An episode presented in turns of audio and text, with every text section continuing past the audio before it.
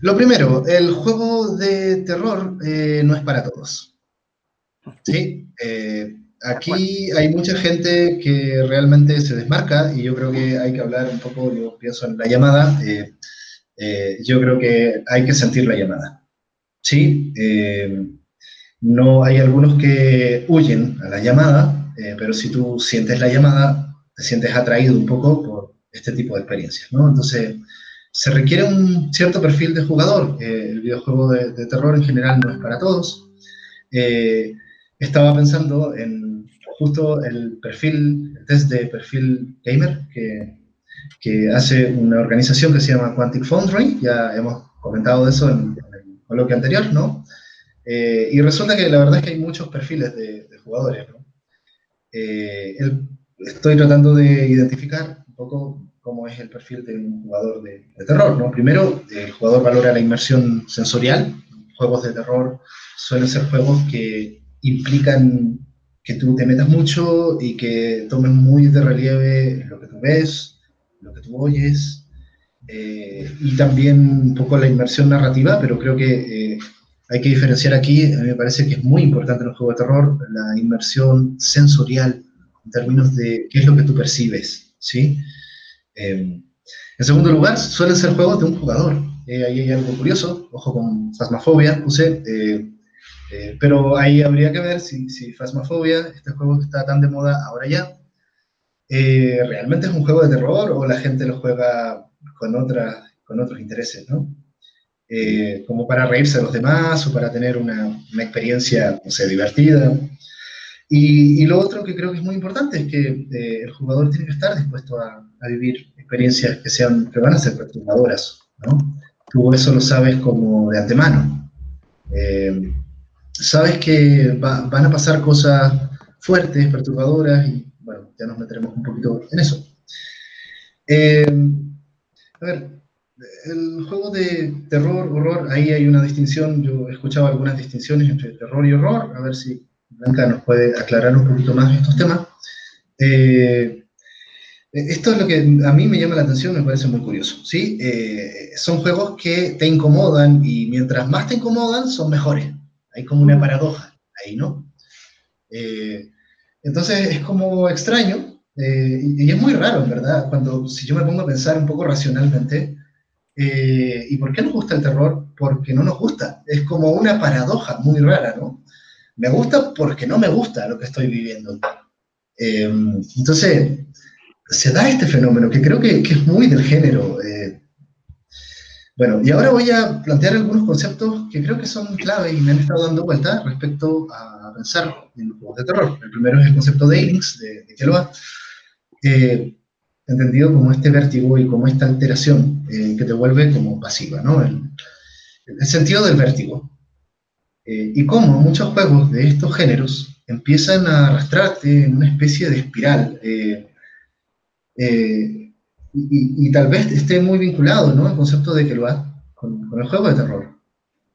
un juego que te altere, donde tú buscas la, la alteración tuya y de tu conciencia en muchos casos y de tu experiencia.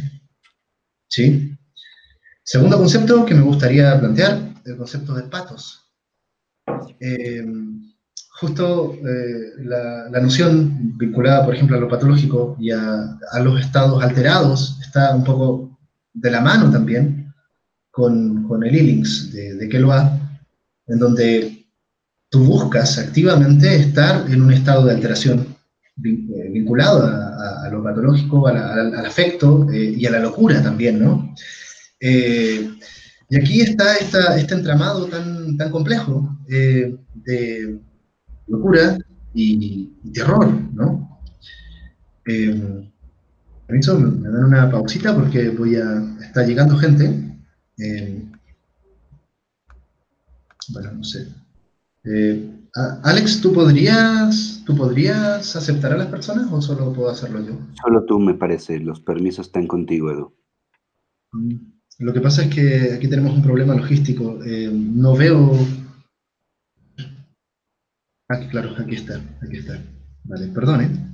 Mm, tengo un problema logístico aquí, pero ya, en fin, sigamos.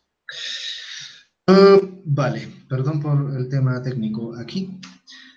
El tercer concepto es el concepto de Heimlich. Eh, yo pude trabajar, lo, asocian mucho con lo, ominoso en Freud. Em, en el Centro de Estudios Interdisciplinarios en Ciencias y Humanidades trabajé con Maya Giluz, que trabajaba mucho esta noción. Eh, bueno, esta es la palabra en alemán eh, que lo traducen como lo ominoso. Eh, a mí me parece muy interesante, porque Heim es el hogar, ¿no? Es la casa, Heim, en alemán. An es la negación, y Lish lo vuelve un, un sustantivo, ¿no? Entonces yo traduzco eso como la deshogarización. ¿Sí? Y tiene mucho que ver con este sentido en donde lo más familiar se vuelve lo más extraño. Y creo que justo los juegos de terror que tienen esta característica eh, son los mejores y tal vez son los más perturbadores. ¿no? Cómo entender lo cotidiano con, con una mirada que lo vuelve extraño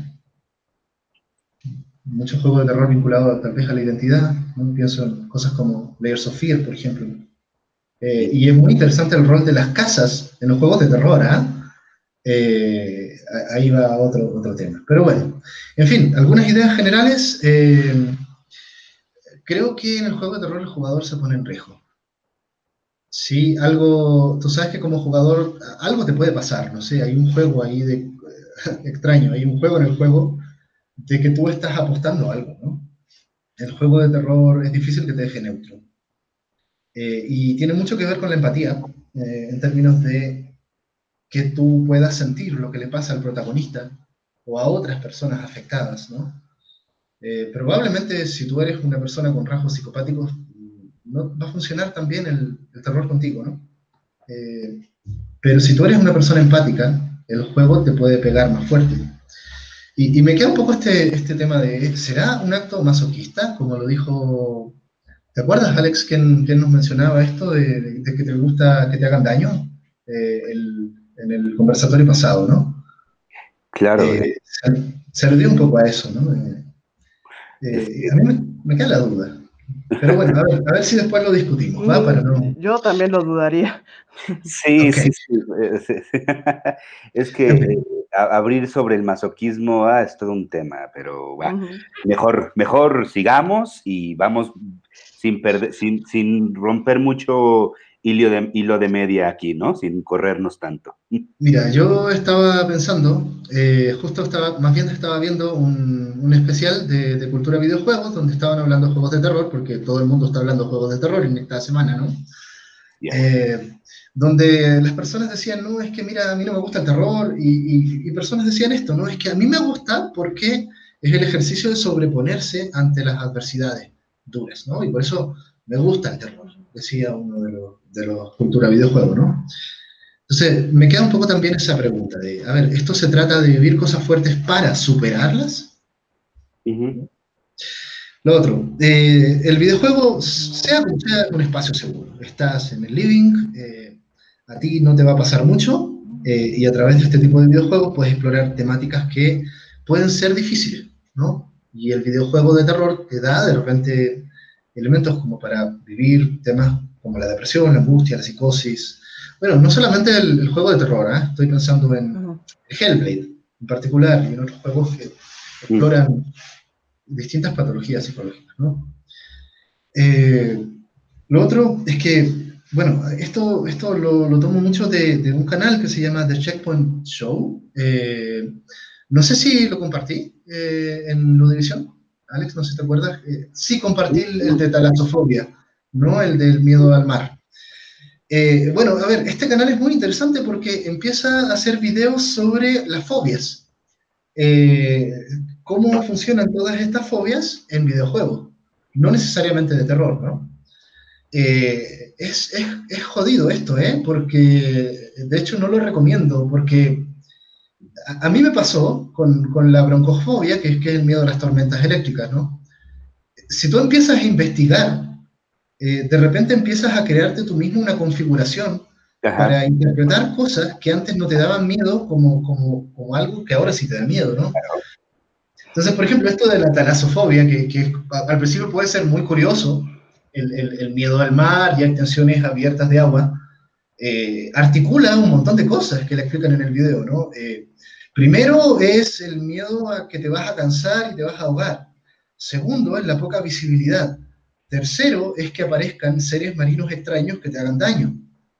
entonces, se articulan muchas cosas en ese tipo de fobia. es bien interesante pero lleva a pensar un poco en cómo son las modalidades del miedo eh, que se presentan en estos juegos, ¿no? Eh, lo otro es este tema de los elementos de terror, locura y angustia en, juegos que no son de terror y que sería interesante que pudiéramos echar un ojo a eso, ¿no? Ahora vienen los ejemplos. Eh, francamente, yo no, no, no, paso Five Nights at Freddy's, ¿sabes? O sea, yo, yo sí he jugado harto terror, me gusta el género, pero pero este no lo tolero, ¿no? ¿Por qué? Porque es puro jumpscare barato. ¿Será? Ah, pero, pero a mí me... Sí, Tenía que decir y se dijo, sí. Sí, es cierto, pero, pero a mí, no sé, ese tipo de terror que tal vez no lleva nada, sí me afecta y me digo, a ver, ¿cuándo va a venir? Bueno, eh, el tema de que te, quedes inmóvil ahí, ¿no? Eh, eh, yo, estoy de acuerdo. paranoia. Yo estoy de acuerdo. El jumpscare chafa, chafa, chafa, abusar de los jumpscares, o sea, no, no, no, no. Pero bueno, vamos, vamos. O sea, a ver, yo por ejemplo, eh, este juego de, de Supermassive, eh, eh, no Until Dawn, que, que, ese lo encuentro divertido, ¿no? Pero los que salieron después del Dark Picture Anthologies, ¿no? me tocó jugar Menos Medan, que abusa, abusa de los jumpscares, eh, bueno, ya, ya no quiero entrar en la discusión, ¿no? Pero, algo tiene, algo tiene Five Nights at, Freddy's, ¿no? Eh, lo, paranoico. ¿Sabes cuál? Que a mí lo que me pasa, cuando lo juego en celular, y sobre todo cuando, cuando en el 2 o el 3, no me acuerdo, yo no, no soy fan tampoco, pero creo que hay que señalarlo. Eh, de repente empiezo a, a, pensar que cuando yo voy a bajar el celular real, me va a aparecer uno de estos monstruitos, ¿no? Entonces genera como una paranoia, ¿sabes? Eh, pero bueno, eh, y, el asunto de la comunidad web y qué pasó aquí, ¿no? Muy, muy, muy de niño chico, ¿no? De, de chavo. Eh, en fin. A ver, yo, este está gratis ahora, ¿eh? en, la Epic Store, sí, ah, el de la uh me gustó bastante. Yo sí soy fan de, la escuela, de Bluebird Team, me, le he jugado todo. Soy, para mí, yo sí soy de esa escuela. Eh, a ver, lo que, lo que encuentro genial de la Bruja Blair, sin, sin spoilear nada, ¿no? Bueno, poco del tema. Eh, es que, a ver, la película no me gusta para nada. La vi antes de jugar el juego. Eh, bajé el juego y antes de, de, Lo compré más bien en la Play Store, no, no ahora. Antes de jugarlo vi la película original. Que no me gustó, pero que tal vez como fenómeno social es interesante, porque muchos gringos sí se la creyeron, ¿no? Que esto pasaba, Salió esta segunda parte que, ya no la, no la, seguí viendo, pero es como, no, no, si esto es mentira, pero saben todo lo que pasó después con las personas que realmente fueron allá y todo lo que hicieron, dije, ya, ok, olvídalo. Eh, pero lo que me gusta es esta sensación de perderte eh, en el bosque, ¿no? Y la desorientación. Yo no sé si hay una fobia respecto a eso. Debe haber. Hay fobias para todos, ¿ah? Nombre. esta, fobia de estar perdido. Eh, y, tomar el bosque un poco, eh, eh, ya que estábamos hablando de limbo y de Dante, ¿no? pienso mucho en la metáfora esta con la que empieza la, Divina Comedia de estar perdido en el, bosque, ¿no? Eh, y, el bosque de alguna manera empieza a representar tu, tu propia incertidumbre y tus propias dudas, ¿sí? En, Dante y en la bruja Blair. el tema del perrito, muy interesante. A ver, aquí tenemos un típico personaje como frágil. Eh, este juego está dándole mucha vuelta al tema del estrés postraumático de, de soldados, ¿sí? Tu personaje es un ex soldado. Eh, y, tu personaje tiene miedo a estar solo, ¿eh? ¿eh? Entonces siempre tiene un perrito, que es Bullet, ¿no? bala. El perro bala que siempre está ahí. trata mucho el tema de la culpa, y, empieza, todos los juegos de Bluebird Team, eh, y también, bueno, Silent Hill, eh, tratan esto, ¿no? De, que cuando, a ver, todo lo que tú estás viendo son cosas tuyas. Entonces, es, es como el temor a, sí mismo, ¿no? Eh, creo que va mucho en esa línea, lo podemos desarrollar después, ¿sí? The Cat Lady, yo no sé si lo conoce Blanca, pero es una joya, yo se lo Sí, sí, sí. Me, lo han recomendado por todos lados. Recuerda que yo soy una Crazy Cat Lady también. yo lo jugué hace como cuatro años. Eh, es terrible, es densísimo. Y lo peor de todo. Duro. Eh, y a mí me extraña que sea eh, una aventura gráfica, ¿no? y que lo juegas como, como estas aventuras LucasArts, ¿no? Un poco. Que, que, que, es un género que uno no asocia mucho al terror, ¿no? a la aventura, tal vez al misterio, sí.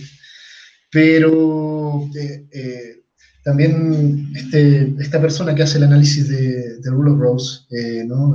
Ragnar Rocks, también hace un análisis de, de, Cat Lady, ¿no? Estuve contrastando un poco cosas con ese video y yo no me acordaba, ¿no? De que te hacían pasar por, por esta situación donde ella parte, parte del juego con el suicidio, ¿no? Eh, hay todo un asunto muy alegórico y muy de, dimensiones alternativas y todo, pero digamos que en el mundo real, entre comillas, tú sobrevives al suicidio, pero estás en un hospital psiquiátrico eh, donde te desempoderan absolutamente y te vuelves un paciente víctima de un montón de abusos del sistema hospitalario, ¿no? Y te hace pensar justo en esa situación, eh, de las personas sobrevivientes a suicidio y en todo el estigma social que tienen que vivir bueno, el juego es muy complejo, da para mucho, pero lo estoy, tirando más que nada juegos, ¿no? Y por supuesto Rule of Rose. Eh, este juego, vaya, ¿no? ¿Qué decir? Yo creo que es el que se lleva el premio, ¿no? yo, yo, no sé, yo lo pondría al ladito de San 2 como de los mejores. El tema es que este es más desconocido. Eh, pero sobre todo, esta mezcla tan jodida de, infancia, ¿no? Cuando pones a niños aquí... Eh, eh, y los pones un poco a, las mismas cosas estresantes de, los adultos. Y el juego tiene esa capacidad de, poner todo como si fuera juego de niños. ¿sí? Y, eso es, ¿cómo llamarlo? El juego del juego, ¿no? El juego de que todo esto es un juego, pero es un juego traumático. Eh, aquí yo tengo como experiencias un poco personales de cómo los niños reproducen la violencia de la sociedad en su juego. experiencia en términos de ser chileno y vivir los juegos de la dictadura militar. Eh, en, términos de, cómo eran los juegos que jugábamos eh, los niños en los 80, en Chile, eh, que sí también es de terror. Este juego va un poco en esa línea, ¿no? Solo que en un orfanato victoriano. Son una bola de perversos polimorfos. ¡Qué bárbaros! Eh, bullying, abuso sexual, abandono, dependencia, aquí está todo, gente. Pero bueno, esa es la presentación que tengo. Va, em, quisiera ya dejar la palabra eh, eh, a Blanca y ver un poco claro. qué, qué, surge de todos estos temas. Mi intención es más que nada provocar, tirar una lluvia de ideas y ver qué nos pasa con los juegos de terror. Yo creo que eh, justamente, Blanca, si gustas darnos la réplica, Edu abrió aquí un montón de, de, cabitos, los dejó ahí todos sueltos, ¿no? Y pues con todo gusto y honor de tenerte por acá, que es lo que creo que varios de los que estamos por acá esperamos, ¿no? Escucharte. No, muchas gracias chicos por la invitación, sí, está bien provocadora. sí, es que sacas un, es que de verdad no sabría elegir un hilo. Yo creo que empezamos por los primeros. que no te preocupes, traigo nota de todo, entonces. Ah, ok, ok, súper bien. Ya tengo aquí la chaleta para que le demos continuidad. Yo aquí voy. Ah, súper bien. Voy fungiendo de Paco Stanley del horror acá, ¿no? mientras no nos pongas a bailar el gallinazo, todo está bien. Mientras no se nos caiga ninguna bolsita de nada como a Mario. Pero Le disparaba a sus cuates, ¿no? Por un negro, ¿eh? Pero bueno. Eh, creo que podemos empezar por el, eh, esta distinción que nos pone Sedu del, terror y el horror. Porque creo que después también nos, ayudaría a poder trabajar incluso sobre la cuestión de las fobias. Porque en realidad las fobias no son miedos, son algo mucho más complejo. Eh, ya van varias ocasiones que me toca no solamente escuchar personas con respecto a videojuegos, sino también con respecto a, a películas, porque es que también trabajo mucho cine, donde es que no da miedo, sino es que el buen el buen horror no está para darte miedo. Miedo puede ser un creature feature, donde vamos contra un cocodrilo enorme que está en Nueva York, puede ser incluso el tiburón si quieres, los velociraptors de Jurassic Park, si hay una cuestión de causalidad. El horror no está jugando a eso, el terror sí es miedo, el horror no, el horror sí, como ya lo mencionaste, tendría que incomodar, te mueve de ese lugar seguro para hacerte sentir mal, sobre todo porque creo que hay una cuestión de espejo con la cuestión del videojuego pensemos eh, un juego, eh, bueno, una, película que uso mucho para narrativa de videojuegos, que es el Babadook. ¿Por qué el Babadook? Eh, pues muchos, es que no, me da miedo, pero es que, no sé, tiene un... Ah, maestra, me está incomodando la película. Pues es que de eso se trata, chavo. Se trata de un aparato que te está enfrentando a la posibilidad de que exista una mamá que de veras cuida a su hijo, opera las reglas del amor social sobre él y de la responsabilidad esperada, pero desearía que se hubiera muerto para que viviera el padre, ¿no? Y es una cosa tan común, también lo ves en clínica, como si fuera una prohibición tabú en el, en el aparato occidental, ¿no? la madre que no, que no solo no quiere al hijo, lo detesta. Y bueno, entre las personas que se ven reflejadas en la, madre, pero en un deseo que no quieren reconocer, y los niños con que tal que tu mamá es el chamuco y la trae contra ti, sí puede ser una película muy incómoda. O sea, pensar que esas certezas del vínculo con el otro pueden quedar comprometidas, no es algo que muchas personas aguanten. Y creo que eh, esta condición de lugar seguro armado a partir de los vínculos que damos por certeros es lo que más nos mueve el horror. Esa condición del Omheimlich, que sería lo más familiar, lo más íntimo, algo a lo que deberíamos estar acostumbrados, pues de repente sale a flote, digo a flote como de una manera torcida, muestra pues, su genuina ferocidad, ¿no?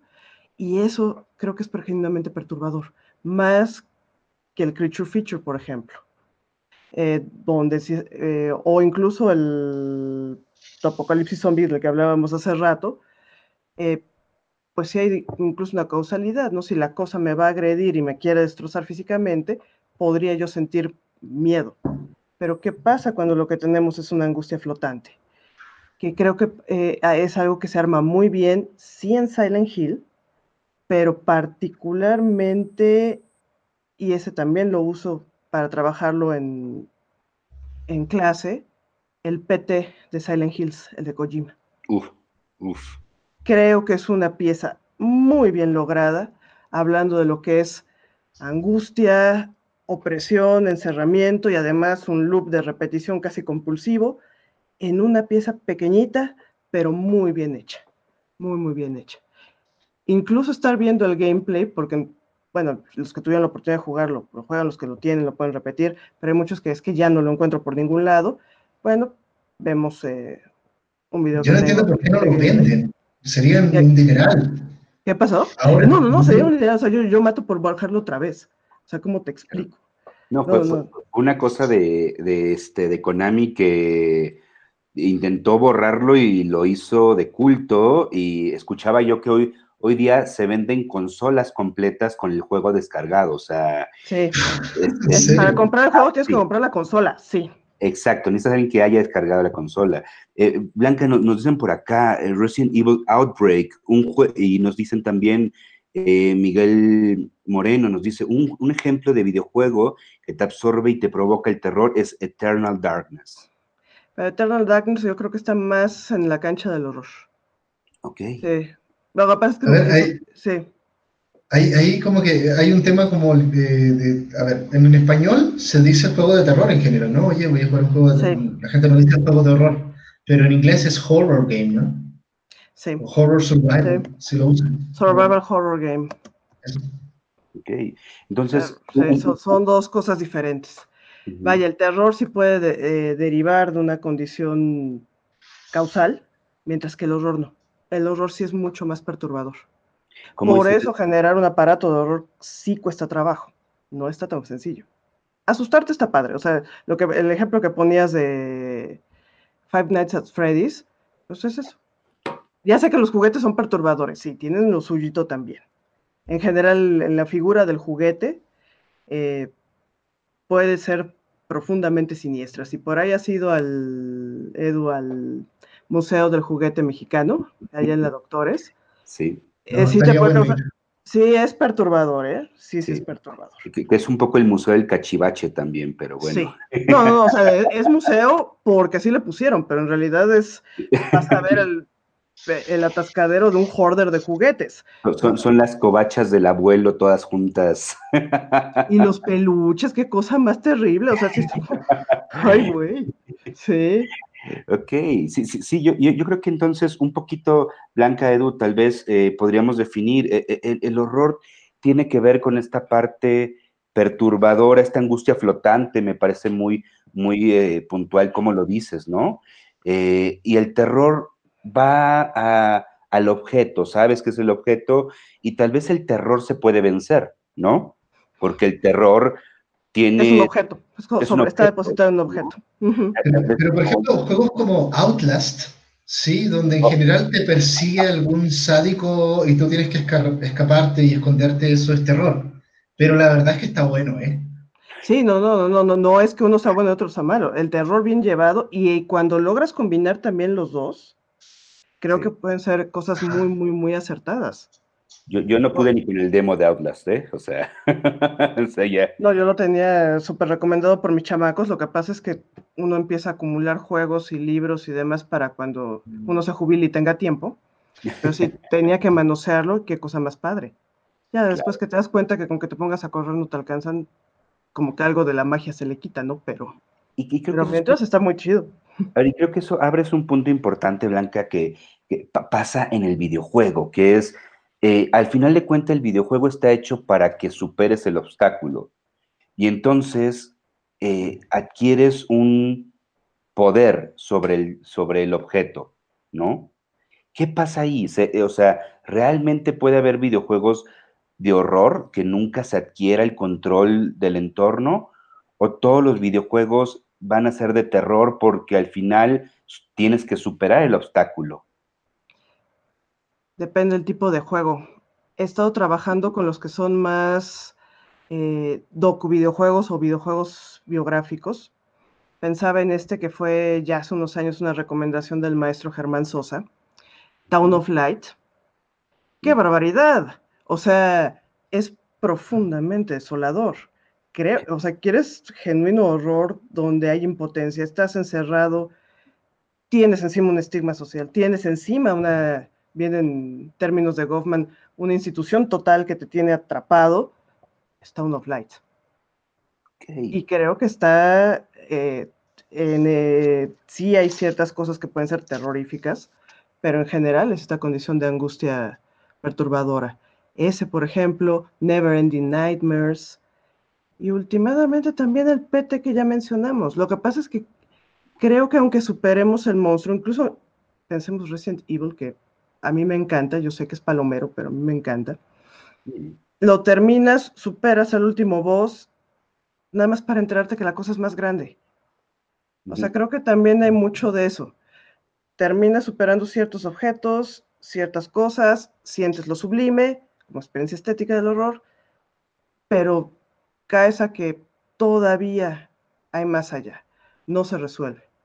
O sea, creo que también hay que reconocerle eso a los géneros narrativos, eh, tanto del horror como del terror, volviendo al Babadook, por ejemplo, cómo, cómo el monstruo no se destruye, el monstruo sigue ahí en lo más íntimo, dentro de nosotros, acompañándonos siempre, sabemos que está ahí, pero creo que más que superarlo le estamos dando un lugar.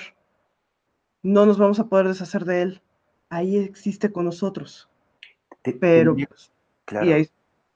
Ah, Limbo, Limbo es hermoso. El Limbo es muy hermoso, sí. Ahorita que decías que el Limbo ya no existe, yo dije, ¿cómo? ¿Ya quitaron el juego también? No, no, no, el juego sigue, el juego, sigue, hay esperanza.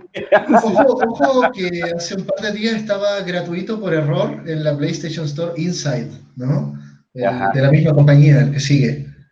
No lo he jugado. es como, pero morboso. Eh, Limbo, limbo es como esta cosa del bosque. Mira que, ¿por qué el bosque? Ah? Qué, interesante el uso de los bosques. bueno, hay otros escenarios también, pero, eh, y, bueno. Slenderman, Alan Wake, sí. Oigan, y, han probado en, esa línea, ¿han probado este Little Nightmares? No. Little Nightmares. Es como infantil, ¿no? Es, infantil y va en la línea del, del limbo, pero tiene esta particularidad de los sueños que abres una puerta y todo cambió el escenario, ¿no?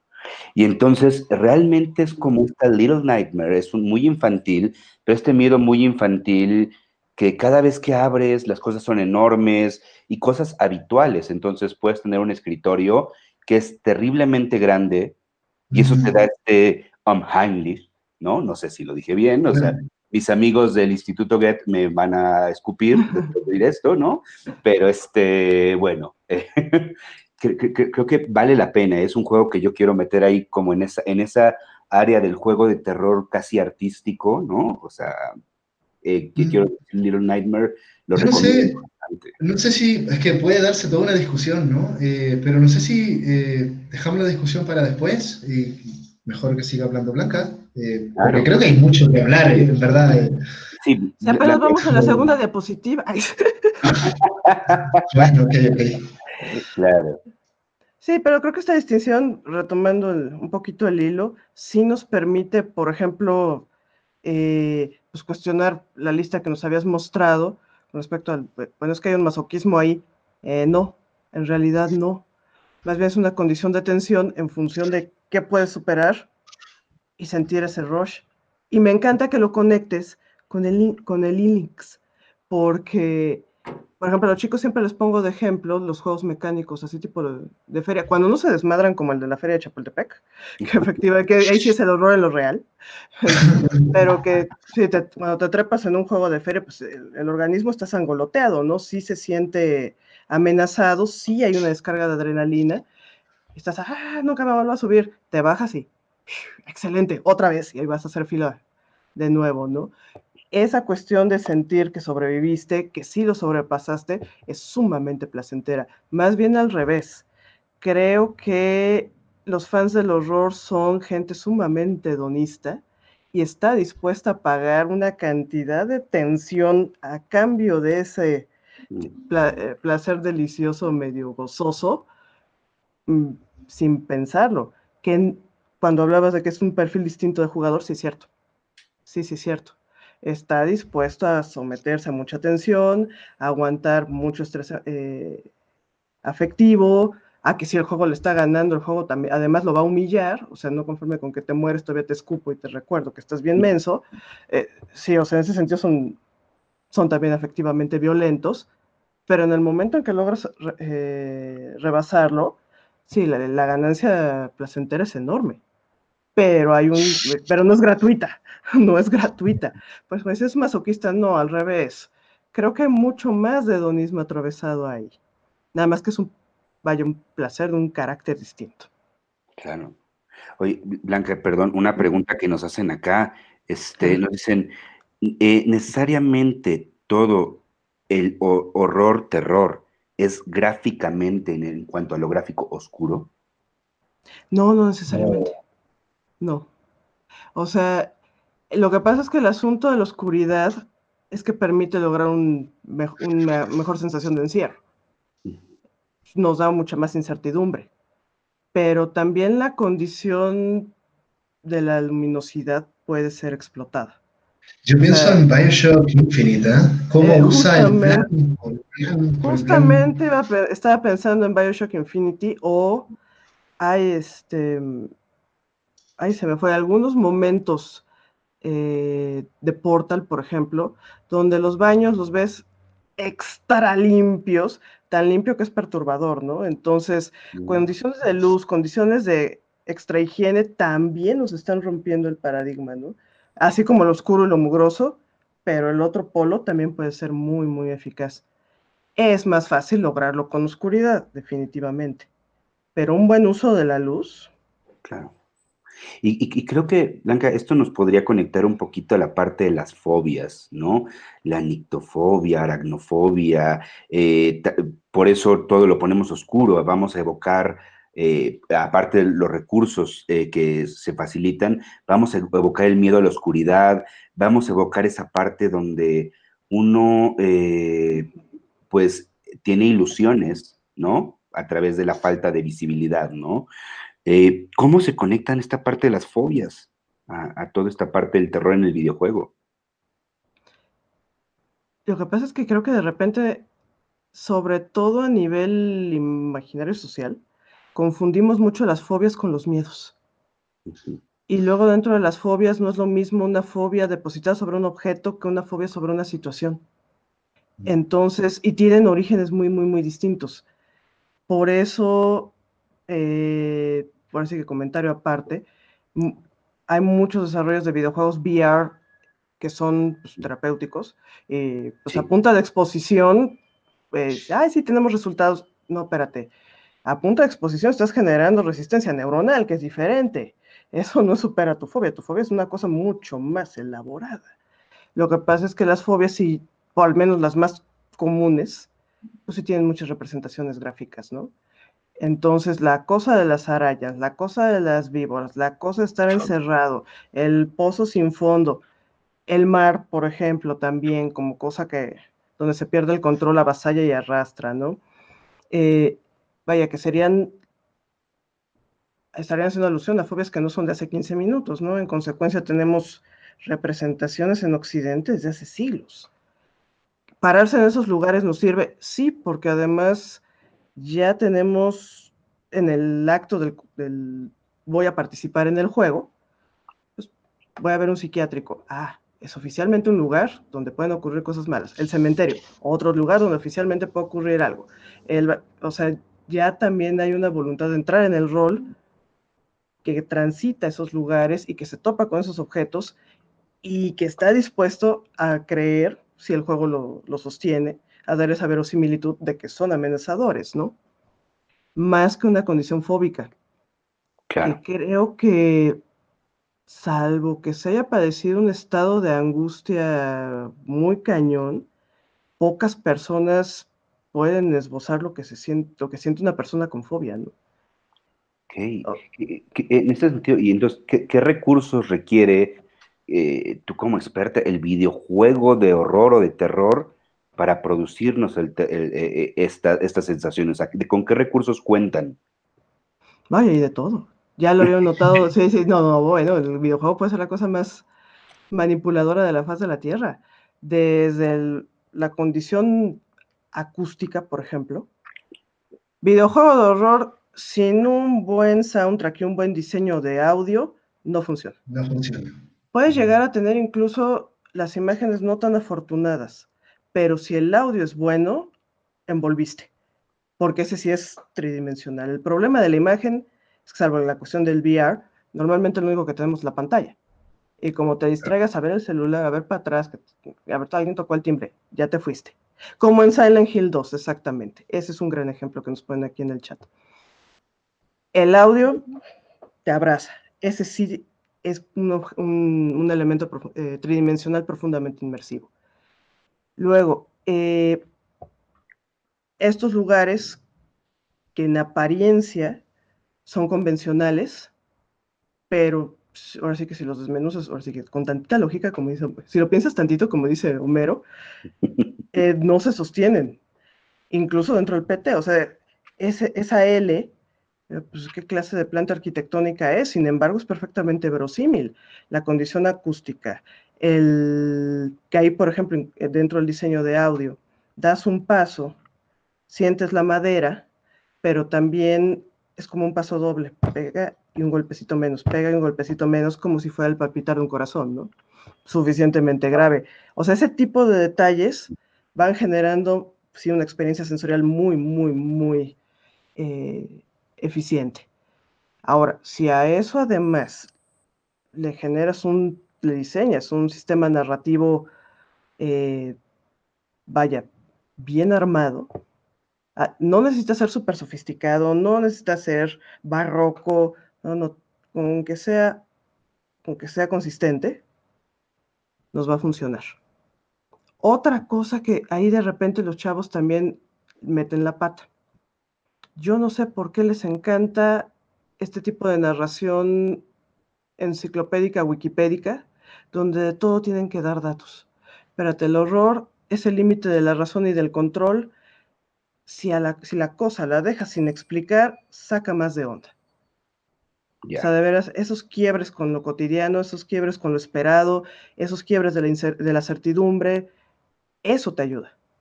Eso te ayuda. Cosas que te hagan sentir impotente. O sea, la cosa de que me, eh, en alguno de los finales de Resident Evil, bueno, traes ahora las armas, pero no, no se les acaba nunca la munición. Pues entonces ya es un shooter, ¿no? Y bronca, ¿no? O sea, se acabó también la magia. Pero si ya viste todas estas monstruosidades, ya viste que andan tras de ti y lo único que tienes es un cuchillito. A eso también me llega a pasar en The Evil Within, por ejemplo. Así, ahora como le hago, pues nada más tengo un cuchillito, no, pues ya vale gorro, ¿no? o sea, sí hay una, eh, se está construyendo este sentimiento de impotencia. Pasa, pasa en The Last of Us, ¿eh? Parte 1 y parte 2. Tengo dos balas y hay tres tipos. Ah, sí. En Last of Us Uy, bueno, es que Last of Us 1 es un monumento a la manipulación afectiva. ¡Qué bárbaro!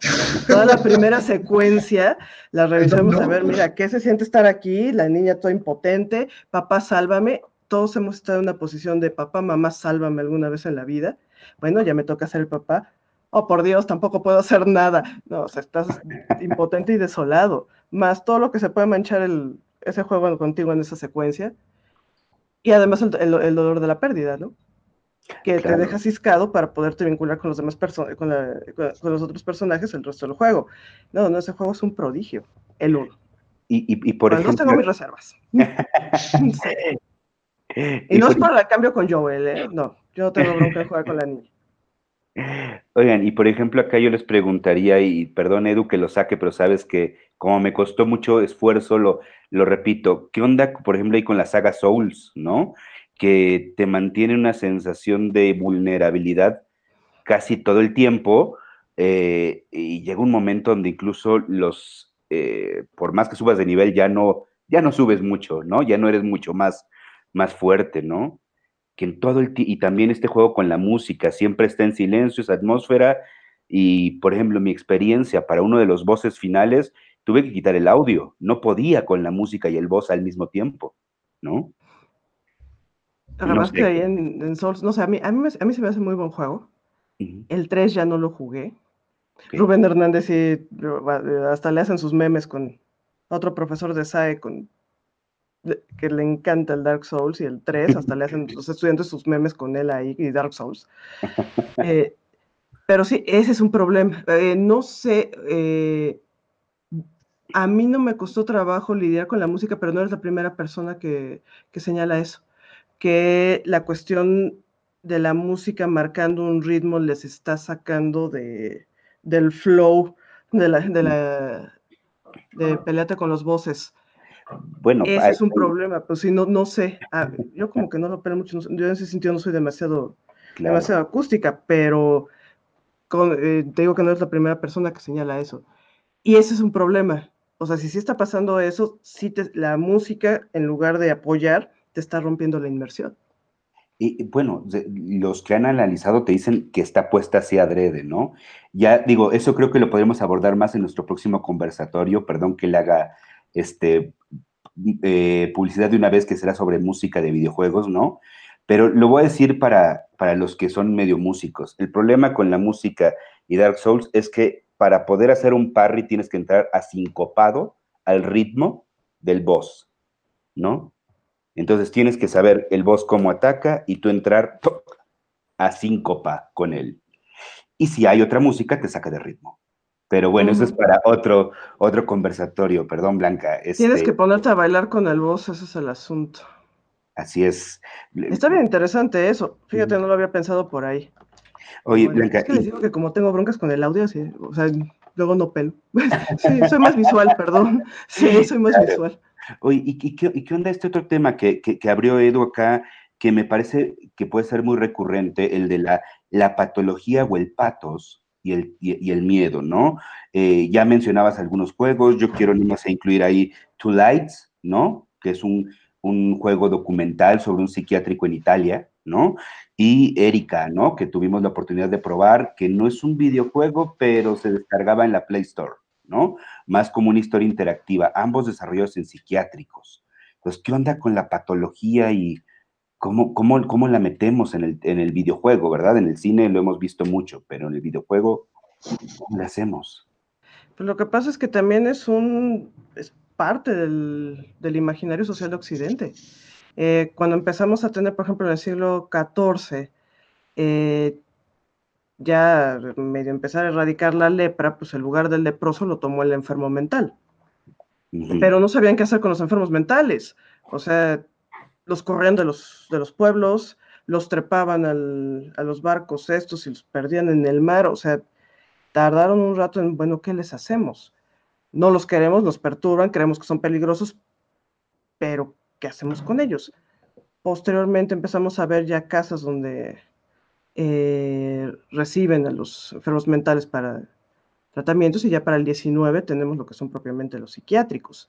El problema es que, y eso es una gran bronca de Occidente y por eso se arma, es, en parte por lo que tenemos el, el estigma sobre la locura y las personas con enfermedades mentales y en consecuencia donde las guardan, el psiquiátrico, que como no suelen dar signos que podemos medir porque eh, tienen, no sé, no se les lastimó la piel, no tienen una pierna rota, eh, no tienen exceso de bilirrubina, o sea, vaya, orgánicamente no hay un algo que digas, ah, este tiene una esquizofrenia. Eh, pues no. Ya me hice mis análisis de sangre y dicen que no estoy deprimido. Eh, pues tampoco va por ahí, ¿no?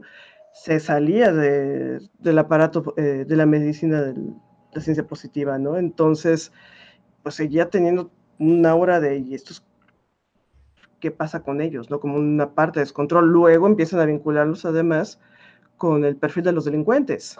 Entonces, un psiquiátrico y una prisión, prisión, la prisión es otro lugar fabuloso para armar tu juego de horror, eh, pues los dos están armados como instituciones para aislar a aquellas personas que creemos que son peligrosas para la sociedad. ¿no? Todas las instituciones totales Foucaultianas, ¿no?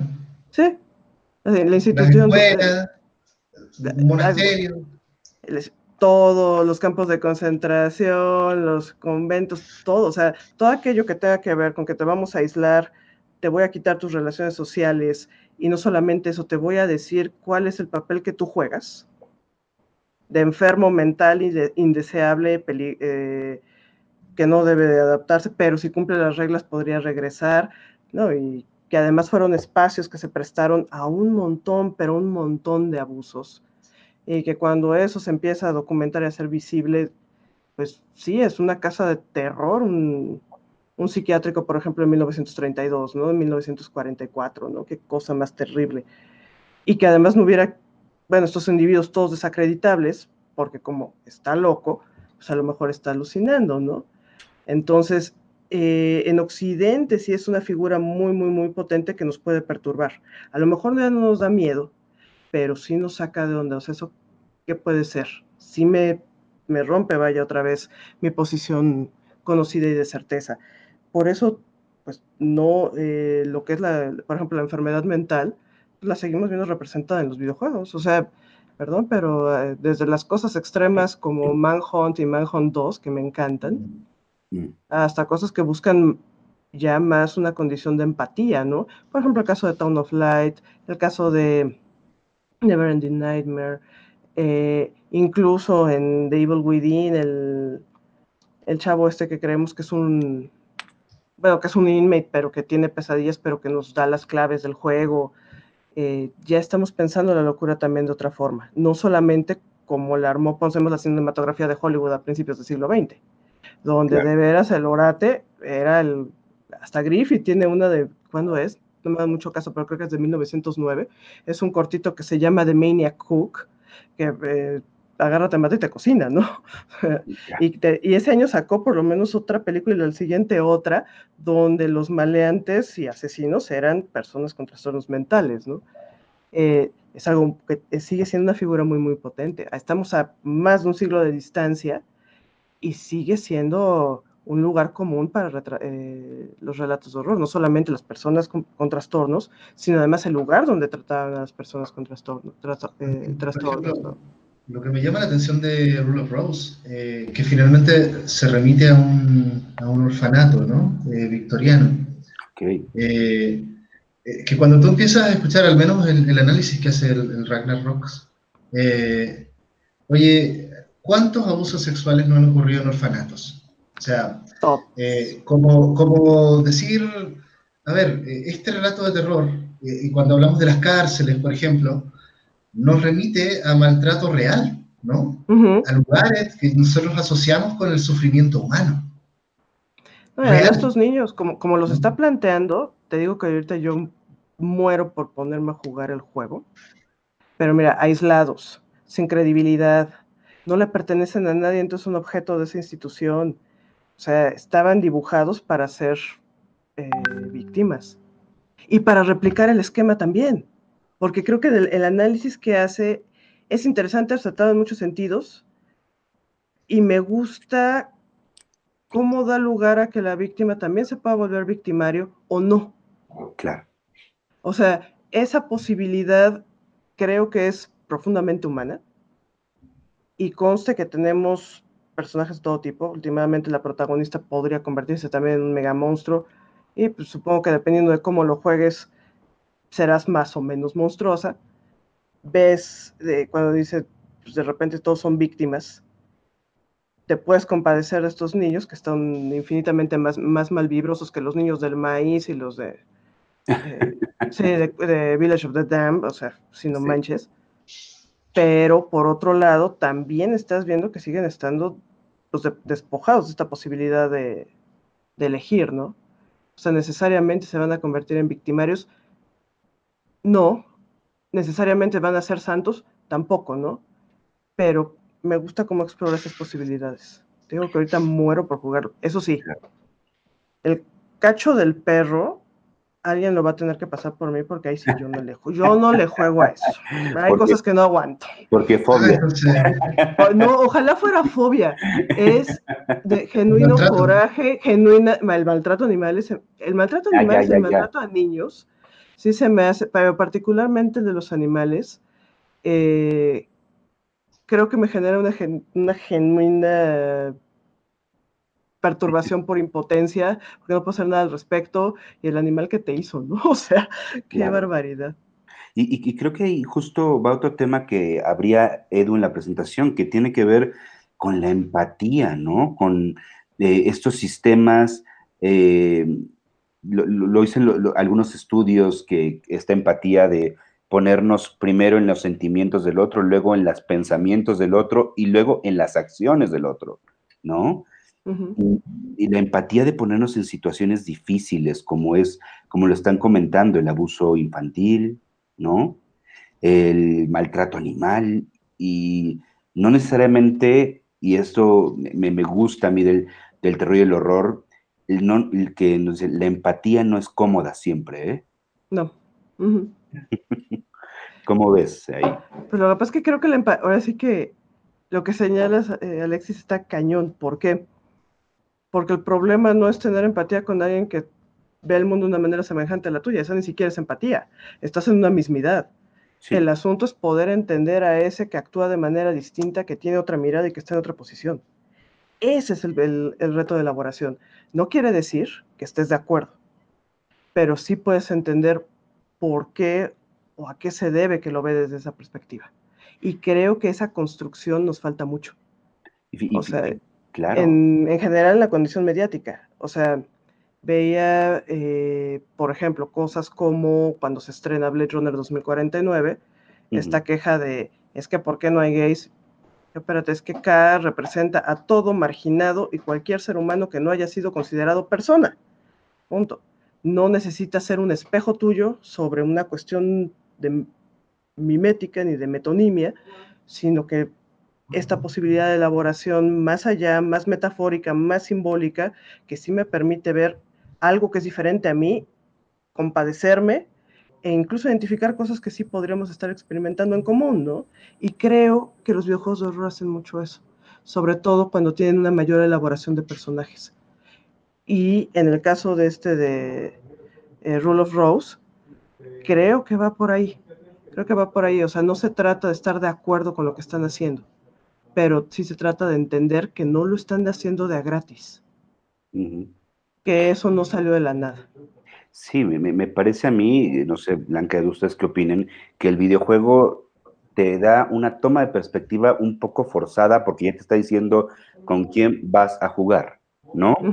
en, la película tal vez aquí es una experiencia que yo veo. Hay quienes pueden ver estas películas como eh, Texas Massacre o eh, eh, Freddy Krueger, qué sé yo, las que nos tocaron en los 80 ¿no? Y, me doy cuenta que hay mucha gente que se identifica con el asesino, no con, no con las víctimas, ¿no? O no con la heroína, o no con el héroe. Bueno, es que en ese caso es, una característica del slasher también. Exacto. ¿no? O sea, y, es una condición generacional. Justamente comentaba con Camarillos el otro día de por qué ahorita un slasher no funciona tanto, sino esta condición donde pensando en Halloween, el primer slasher, también de Chainsaw, eh, eh, Chainsaw Massacre o Hills Have Eyes, o las de eh, en la calle del infierno, pues donde surgen en un aparato que te está diciendo no hay nada más chido que la juventud, mira, se la pasan increíble, mira, tienen amigos, echan coto, tienen sexo, se meten drogas, alcohol, están bárbaros, que envidia, pues que los maten. Eh, Obvio. o sea, el problema es que aquí tenemos, eh, ahorita en siglo XXI, la segunda década, un discurso distinto. Cada vez que hablan de los jóvenes, están hablando de lo precaria que es su situación. Que no se ven con nadie, que están deprimidos, que no tienen trabajo, que las leyes laborales los jodieron, que no... Madre de Dios, yo no quiero ser, o sea, ni se la pasan chido, ni los envidio, y pobrecitos, la mayoría ya se quiere suicidar, no tenemos por qué desearles que les caiga un, un Michael Myers encima de más, pobrecitos. Claro, sí, sí, sí, ya, y esos aparatos caperucescos no son necesarios, ¿no? ¿no? hay que castigar tantas conductas, aunque, bueno, habría que ver, ¿no? Pero estas, eh, estas cosas que pueden ser hasta moralinas, ¿no? Y conste que Carpenter no tenía eso en mente, ¿eh? En una entrevista que, llegaron a hacer para Cine Premier, que, les dio, em, él decía, o sea, que era una cuestión más de pragmatismo si no estás fajoneando con el novio, si no estás ebrio y no estás drogado y estás ahí nada más viendo, es probable que seas el personaje que esté alerta, que, se, que alcance a, darse cuenta de que algo no está bien. Y orgánicamente tiene razón. Que ahora, eso sí tuvo una resonancia social. Y por supuesto, en un aparato, como acabas de mencionar, moralino como el, como el estadounidense, definitivamente ya se trata de castigarlos no nada más porque son jóvenes y se la pasan chidos, sino porque están haciendo todo eso que se supone que no deberían. Claro. Y, que creo que también ahorita que lo mencionas, tal vez un poco la idea era llevar estas situaciones del horror a lo cotidiano, ¿no? Hace poquito le enseñaba a un buen amigo que es muy fan del terror francés, del terror coreano, de otros terrores, ¿no? Este, eh, un fragmento de Hellblade, que bien comenta este Edu, ¿no? Y veíamos la escena donde está el árbol lleno de cuerpos y el, y el árbol se enciende de fuego, ¿no? Bueno, no sé qué más se podría encender, disculpen. El árbol de luz, como vuelto navideño. Y él me decía, es que si eso pasara en el patio de tu jardín, entonces sí, ¿no? ¿Qué pasa cuando, o sea, cómo, cómo podemos llevar esto que a mí me parece que le han llamado terror psicológico? ¿Sí es esto llevarlo a lo cotidiano, asociarlo a las escaleras? ¿O qué es el terror psicológico en ese sentido? A mí me causa conflicto porque creo que todo terror es psicológico, pero bueno, ¿a qué le llama la gente eso, no? No, es que estoy perfectamente de acuerdo contigo. El horror y el terror son necesariamente psicológicos. No hay manera. Eh, pues, de otra forma, o sea, ¿cómo vamos a... Eh, no me imagino un terror que ni siquiera sea racional. O sea, eh, y puedes experimentar terror si no es una dimensión psicológico-afectiva, no lo sé. Eh, yo no me lo imagino. Habrá audiencias que sí. Ahora, también lo ponen por para, una, para hacer una etiqueta de, de, taquillas, ¿eh? El horror psicológico, el thriller psicológico, para no decir que vas a ver una película de despedazados. O que la condición es que el personaje duda de su estado mental también tiene que ver más con una condición de géneros diseñados para la taquilla. Es muy una condición más de, las, de los gringos y su aparato de, difusión y de eh, pues, marketeo de productos que porque haya genuinamente un género narratológico y una condición sosteniéndola, creo yo. Pero, no sé, por ejemplo, ahí, eh, si dejamos, no sé, todo, todo lo que es Resident Evil, ¿no? Y, vemos Layers of Fear en particular, ¿no? Que lo, han clasificado mucho, eh, ¿no? Como terror psicológico. Que a, todo esto a mí me parece que, que Bluebird Team toma, toma un poco la bandera de PTA, ¿eh? con todo lo que hace. Pero, pero claro, me llama la atención, eh, lo que más me gusta de, Layers of Fear 1, el 2 es maravilloso, es mi juego favorito. No he jugado el 2. No lo, recomiendo muchísimo. Es lo mismo pero con el cine. Eh, y con el ser actor. El, protagonista es un actor. Eh, la vida no da para tanto.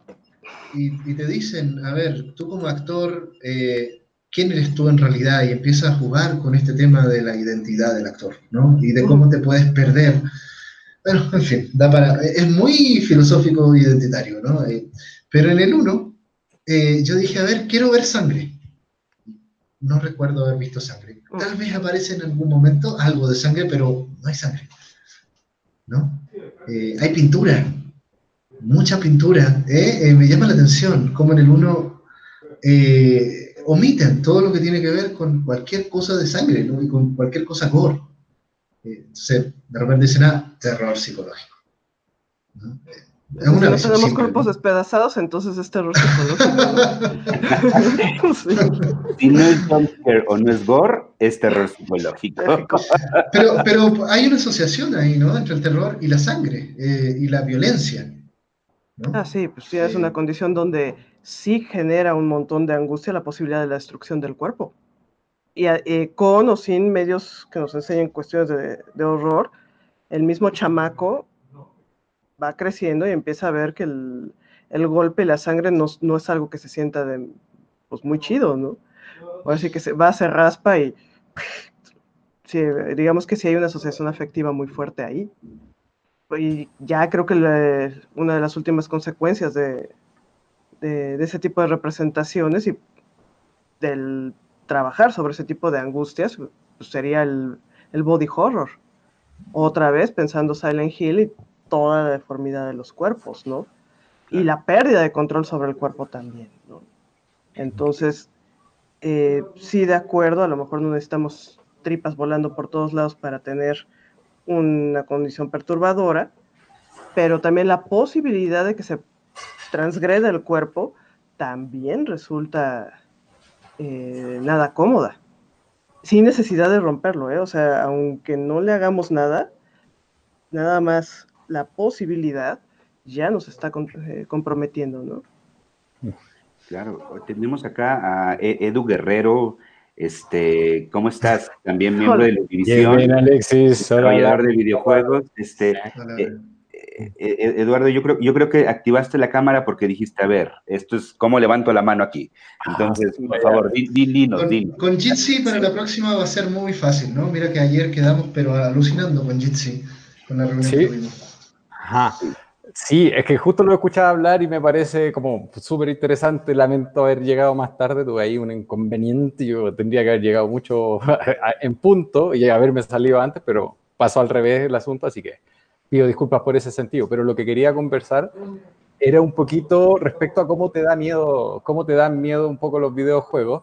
Y a mí me da eh, la impresión de que hay un asunto cultural, porque por ejemplo pasa con, lo voy, a, voy a hacer el, el, comentario comparando con una película, con El Exorcista, por ejemplo. En El Exorcista cuando empezó, o sea, cuando salió, todo el mundo daba miedo, pero es que había como un asunto de tal vez religioso mucho más generalizado en la, en la sociedad.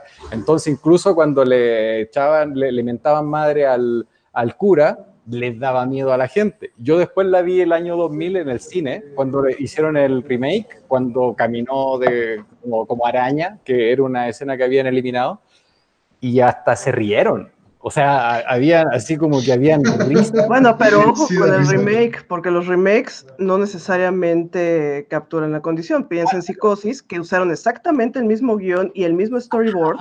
El remake no funcionó igual. y te puedo asegurar que funcionan las dos. Las he visto en acción en salas cinematográficas. Ajá. No, no, no, eh, actuales.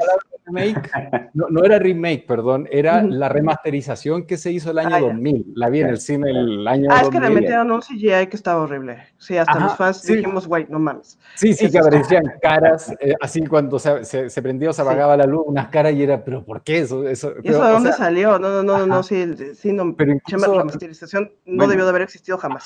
No, y una anécdota con, perdón, con Psicosis es que de hecho la primera versión eh, la hizo Hitchcock sin su esposa, que era quien le editaba, y no gustó. Y cuando la esposa le editó, ya gustó y pegó. ¿no? Entonces también ahí la edición, bien importante y bien interesante cómo uno escoge las escenas. Pero, pero hoy, por ejemplo, si ya vemos eso, creo que sí no, nos daría más miedo, o sea, no da tanto miedo como dio en su momento. En los 70, cuando salió El Exorcista, yo creo que no, no da.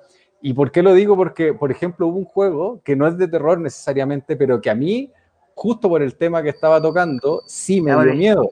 E, era el Breath of Fire 2, que es un juego de rol de Super Nintendo que era que la trama era de que había una iglesia y uno estaba todo el tiempo yendo a la iglesia y rezaba, pero finalmente esta persona, esta deidad a la que se rezaba, resulta era un demonio y toda la energía que había acumulado lo ocupaba y era como, no, en serio, y eso en ese momento, que fue justo un momento que yo estaba como con problemas de fe, y ahí fue cuando ya dejé como de, de creer y estaba muy involucrado en la iglesia, fue como, en serio, y sí me asustó el juego. Ok, esto está de terror. Sí. Eh, ¿Qué japonés eso, eh?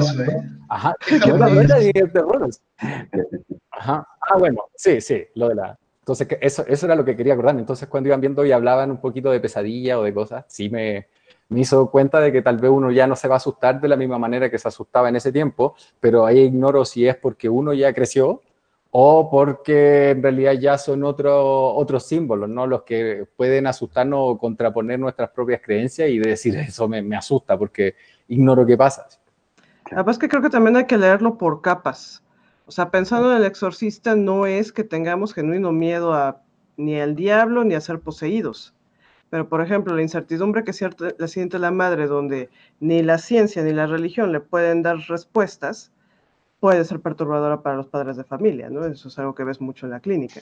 Entonces, creo que hay diferentes niveles. Eh, hay ciertas cosas que a lo mejor encontraríamos infinitamente más perturbadoras, ¿no? Si hacemos, eh, por ejemplo, no sé si se acuerdan, en 2017, cómo se empezaron a ver el montón de... Ah, ustedes disculpen, no sé si... Bueno, en 2017 que tuvimos nuestro temblor aquí bien chido en la Ciudad de México, empezaron, a, sí, empezaron a consumir un montón de películas sobre terremotos. O sea, ahí sí hay una condición de, es que la capa estaba ahí, o sea, es, es el fenómeno del, temblor y es más, es la fecha donde escuchamos la alerta sísmica y todos se, nos separa el espíritu del cuerpo y ahí vamos todos para afuera, ¿no? Si corro, si empujo, si grito y si me traumo. Sí, no, bueno. Eh, pero ahora, y eso se empieza a volver una condición temporal. Ahora, las representaciones de, los, eh, de lo que podemos considerar desastroso, o de lo que podemos considerar angustiante, creo que sí se modifican con el tiempo, pero los núcleos sí tienden a permanecer. O sea, seguimos teniendo miedo a la impotencia hoy, siglo XXI, en el 2020, como la sentían a finales del XIX, o como la habrían sentido en el siglo XVI. Por supuesto. Pero, lo que, pero la representación que le damos es distinta. ¿Qué, núcleos encontramos, Blanca? Ahí, como dices, la impotencia me parece bien importante y lo hablábamos un poquito, que es una de las cosas eh, vitales en sentir terror, saber que no puedo hacer nada, ¿no? Porque como dices, cuando tienes balas infinitas, se vuelve un shooter, ¿no? Cuando te vuelves eh, Van, Helsing, los monstruos pierden su terror, ¿no? O sea, sí eres un, el cazador de demonios, el cazador de monstruos, nos quita el miedo, porque Por eso, por eso Castlevania no es de terror. Castlevania no es de terror, por supuesto, ¿no? Porque cuando eres un Belmont, eres por familia un cazador de monstruos, ¿no? Y estás guapísimo además, o sea, ¿qué más quieres en la vida? Y tienes pudiente, o sea, mijo, mijo, ¿qué más quieres? Pensando en la animación, ¿verdad? La animación de Netflix. Y los mendigos juegos, y cosa que no, no eran mi hit, ¿eh? Y la, la, animación la había regañadientes, pero también todos los chamacos. Es que está increíble la vida. ay, mira, sí les quedó muy bien. Sí, es, muy decorosa. Pero sí, efectivamente, es como jugar Vampire. O sea, eh, el juego de rol, pues sí, cuando tú ya puedes ser un vampiro de cierto nivel, pues pocas cosas son las que te dan miedo, ¿no? Más bien te da miedo que tus dados te maten, no que el otro venga y te haga algo. Es, es, mucho más mundano. Sí, la condición de la impotencia, eh, la pérdida de control sobre el cuerpo, también, y esa es casi, les diría, milenaria, porque además, de alguna forma, pues sí, lo, cierto es que todos nacemos y no tenemos control sobre el cuerpo. Poco a poco, la agencia que vamos teniendo sobre el organismo, desde el poder caminar, pescar cosas, control de esfínteres, pues son, vaya, de los pequeños logros que vamos teniendo en los primeros años de vida. Por eso es tan angustiante llegar a perder el control del cuerpo con la vejez por algún accidente y que el juego te impida la movilidad o eh, que de entrada no te matan de, de, un madrazo, ¿no? O sea, es muy común en los survival horrors que poco a poco te van disminuyendo y que pierdes eh, agencia sobre el control del personaje, también nos puede empezar a angustiar, ¿no? Pero también es una cosa pues, milenaria, ¿no? A ver, a mí se me viene a la mente, eh, uff, este tema. Eh, ahora con Final Fantasy VII Remake, ¿no? Muchos aluden a la muerte de Aerith, ¿no? Perdón por el spoiler, pero... Ay, después de eh, ya pasaron décadas, ya no es spoiler, ya. Quien no lo jugó y no lo sabía, estaba en una piedra. Pero el asunto es que antes de la muerte de Aerith, Sephiroth te quita el control del cuerpo de, de, Cloud, los que jugamos el original. Y cuando tú mueves, Cloud está eh, haciendo los movimientos de que Cloud va a matar a Eris. Eso es lo que mucha gente no se acuerda. Y, creo que tiene mucho que ver con lo que estás mencionando tú, Blanca, ¿no? Eh, y a mí me parece mucho más terrible eso, que, que Sephiroth te haga matar a ti, como Cloud, a Eris. Cloud se resiste. Es un, momento bien siniestro. Sí, es bien siniestro. Y consta que es el género de fantasía, ¿eh? O sea, en ningún momento vamos a pensar Final Fantasy como, ah, es un, clásico del survival horror. No, pues jamás. Pero justamente, creo que, que esa parte del miedo a perder el control de tu cuerpo se entrelaza con el miedo a perder la salud mental, ¿no? Y lo podemos ver en el cine en The Shining, ¿no? O sea, es el miedo a que en cualquier momento podría yo ser otro, podría yo volverme este asesino, ¿no? O eh, en, el videojuego, como lo comentas, Edu, ¿qué, otras cosas tenemos ahí con el pérdida de control en el videojuego cuando no responden los mandos y no puedes hacer más ahí? ¿Qué pasa? Yo tengo un problema, yo tengo un problema con un control que no sé por qué pasa, pero se apaga y se pierde la conexión con la consola de Play 4, ¿no? Yo tengo Play 4 y me pasa jugando terror. Eso es lo peor que puede pasar.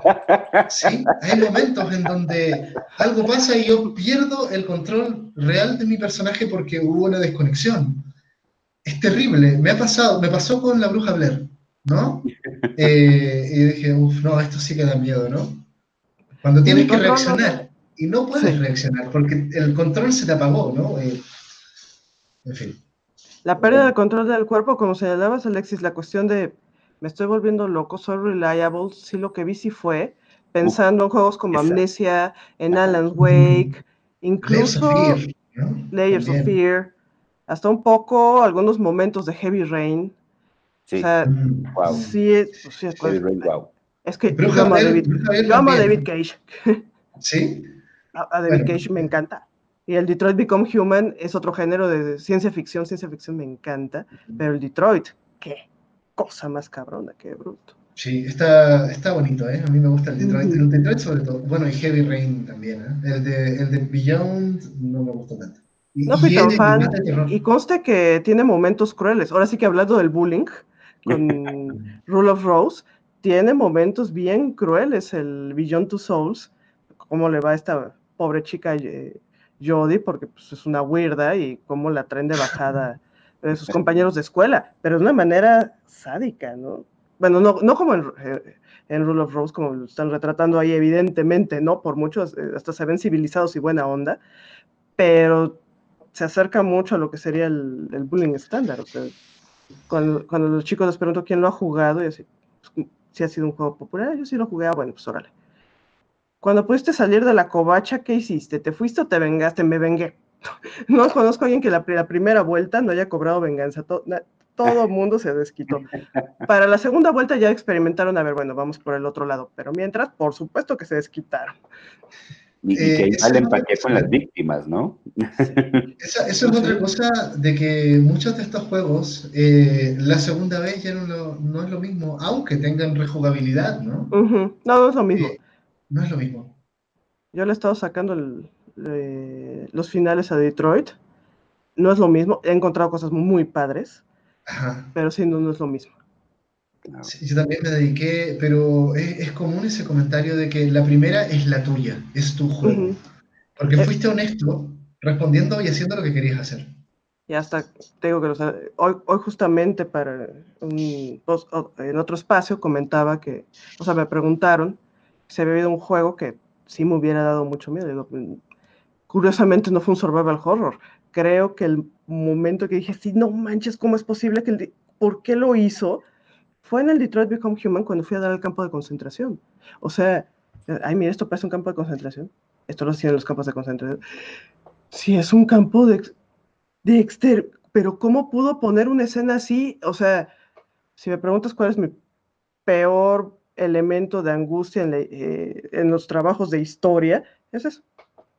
Llegar a ese nivel de acabose donde podamos volver a tener un campo de exterminio, si se creo, o una bomba atómica, esa sistematización de la destrucción eh, humana, creo que de veras es el momento donde más caímos como criaturas en, eh, en toda nuestra historia. Y en ese momento dices, ay, y consta que es ciencia ficción. Sí, no fue el, Sí, o sea, sí. Porque, por ejemplo, el Resident 7 creo que es muy, muy, muy eficaz. Recuperó todo lo que el 6 no era. Volvió a ser un survival horror. El, 6 me gusta, pero no porque me da miedo. No, me gusta por otras cosas. Es un shooter. Es un shooter. de mucho presupuesto, pero es un shooter. Me da mucha risa, me da, o sea, el, el, helicóptero que se estrella, sales volando ruedas y pum, pum, Sí. Ni John McClane hace eso. Es Resident Evil o Rápidos y Furiosos, perdón. Pero, pero, por ejemplo, no sé. es eh, duro de infectar. por ejemplo, a ver, yo jugué hace poquito, ayer, jugué un juego eh, de Giant Sparrow, que son los que hicieron Journey, ¿no? Eh, que se llama The Unfinished Swan, el, el cine inconcluso, que no tiene nada de terror, eh, en verdad es un juego muy en la línea de Journey, ¿no? contemplativo, donde está todo blanco y tú vas tirando como pintura negra para teñir los objetos, ¿no?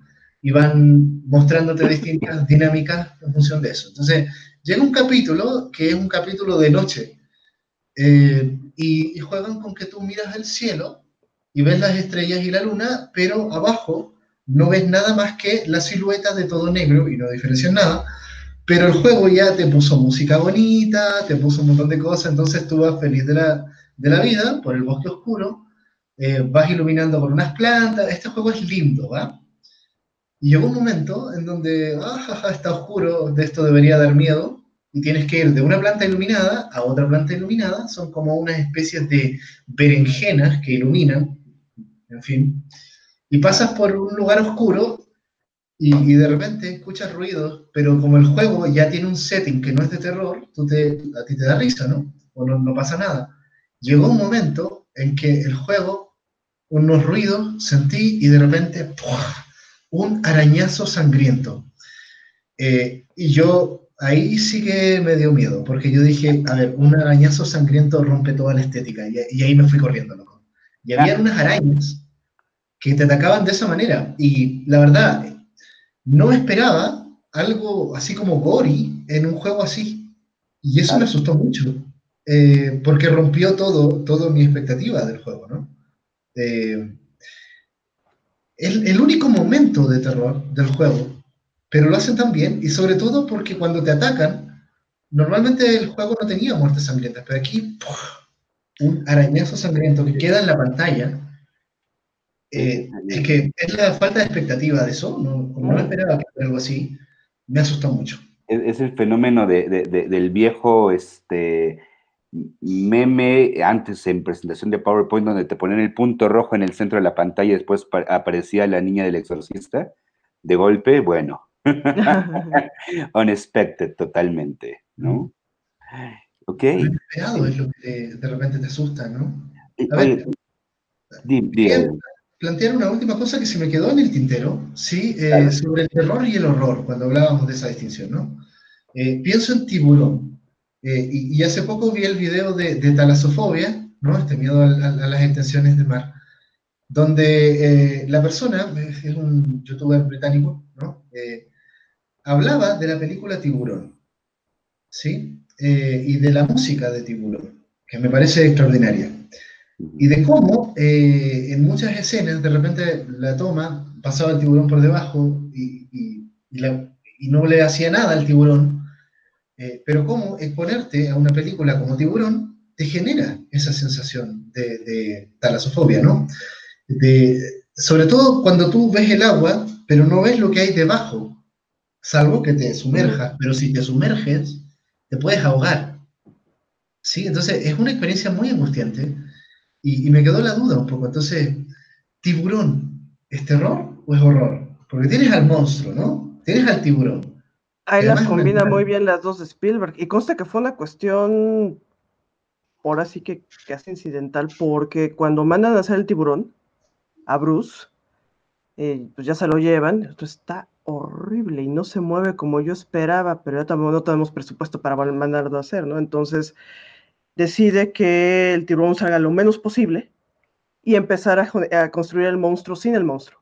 Vemos al jefe Brody investigando y viendo láminas de tiburones, todos eh, en la foto de todos los científicos con el megalodón en la, eh, eh, enorme boca, ven láminas donde los tiburones están deshaciendo barquitos, o sea, ya tenemos armado todo lo que puede hacer el monstruo, ya tenemos al monstruo, el monstruo está bajo el agua, el monstruo no ha salido, porque como salga, nos va a deshacer el efecto de va a parecer de esos de hule que compramos acá en México en los mercados.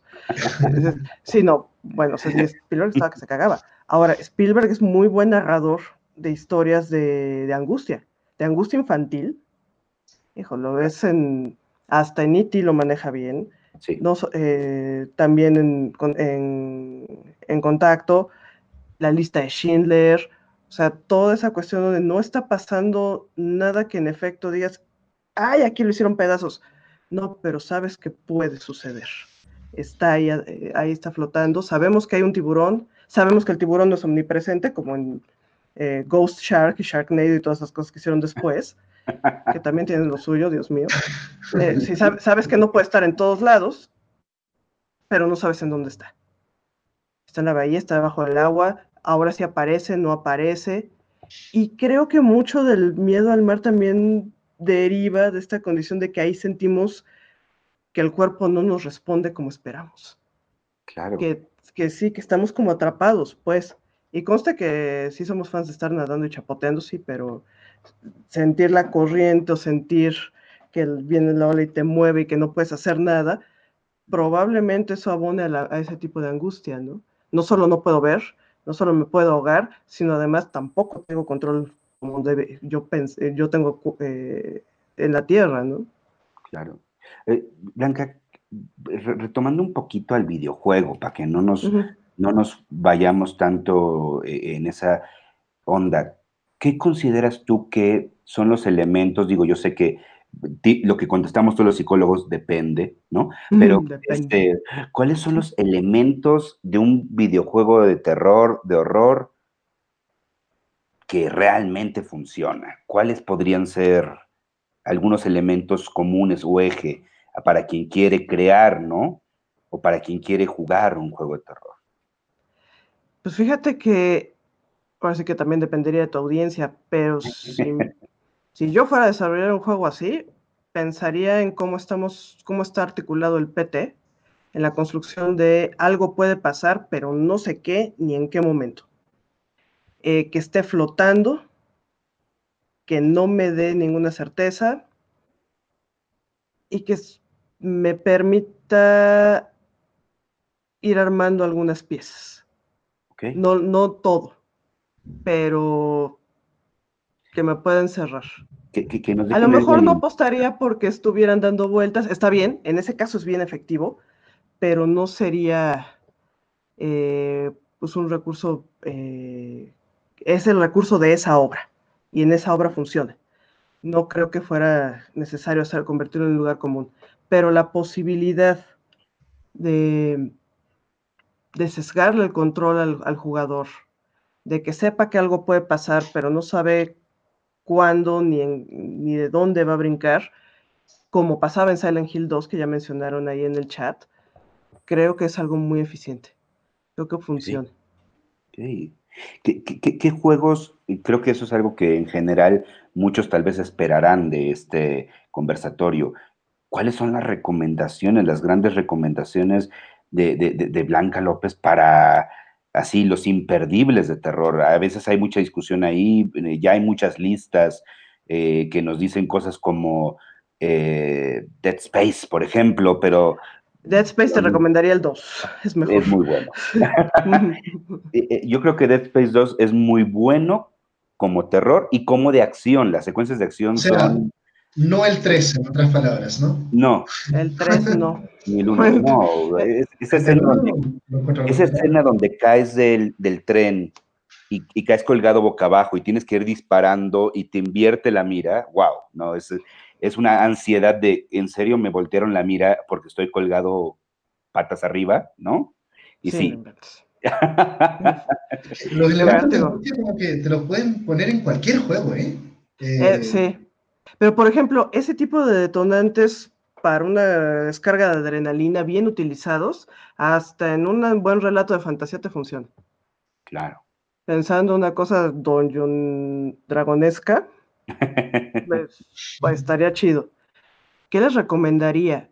Híjole, lo que pasa es que sí hay mucha diferencia entre eh, tu juego de horror AAA y tu juego de horror indie. Claro. Es, primero que nada, en general, con el horror, creo que no puedes chorear a la gente. No es un checklist de cosas que deba de tener el horror. Creo que mucho del horror que sí funciona, tanto en cine como en videojuego, es muy testimonial. No es, o sea, te voy a dar un relato que a mí me perturbó y algo que a mí me dolió, y entonces yo creo que ahí sí el núcleo eh, de horror sí es genuino. Es más fácil en un juego indie esa condición de vamos a ver un algo genuino. Eh, yo recomendaría ahí dentro de los indie, eh, y a pesar de todo, el Town of Light, em, el Never Ending Nightmare, ah, Song of Horror, también, muy, gótico. Ese, como que está ahora ya, eh, salió recién. Es nuevito, sí, pero sí está chido. Lo que pasa es que ahí, por ejemplo, tiene un muy buen uso de la inteligencia artificial. Eh, la cosa, la presencia, primero empieza a ser una metáfora de la culpa cañón, pero más allá de eso, es, un eh, es impredecible. Lo mismo pasa y ni te pela y no hace nada, que llega y te hace pedazos. Entonces, esa posibilidad donde, hijo, si tengo que pasar por ahí, le juego, no le juego, eh, está bien interesante ese juego me latió. Favoritos míos también. Eh, la lista personal. La, la lista personal. La cava de la casa. Resident Evil 1, el Silent Hill, el 2 y el 4 de Room me encantó mucho. Mm, de Room. El, sí, el... Hay un, tengo un comentario ahí en The Room porque yo siento, que, son, yo siento que son dos juegos. Sí. ¿Sí? El de la casa y el de ir a pegarle fierrazo a monstruos, fierrazo a los monstruos. Lo que pasa es que creo que a mí, mira, a mí me gustó mucho, está bien armado, pero creo que es inconsistente. Sí, está como por partes. Eh, tiene esa bronca. Lo mismo que de Evil Within. A mí me encanta el 1, pero sí reconozco que tiene un montón de inconsistencias. El Resident 7, me gustó Cayón. Eh, el Until Dawn, sí me latió, con todo y que es peliculesco. Y estoy esperando el Resident 8, vi el tráiler y... Man of Medan sí me gustó, no fue mi hit, pero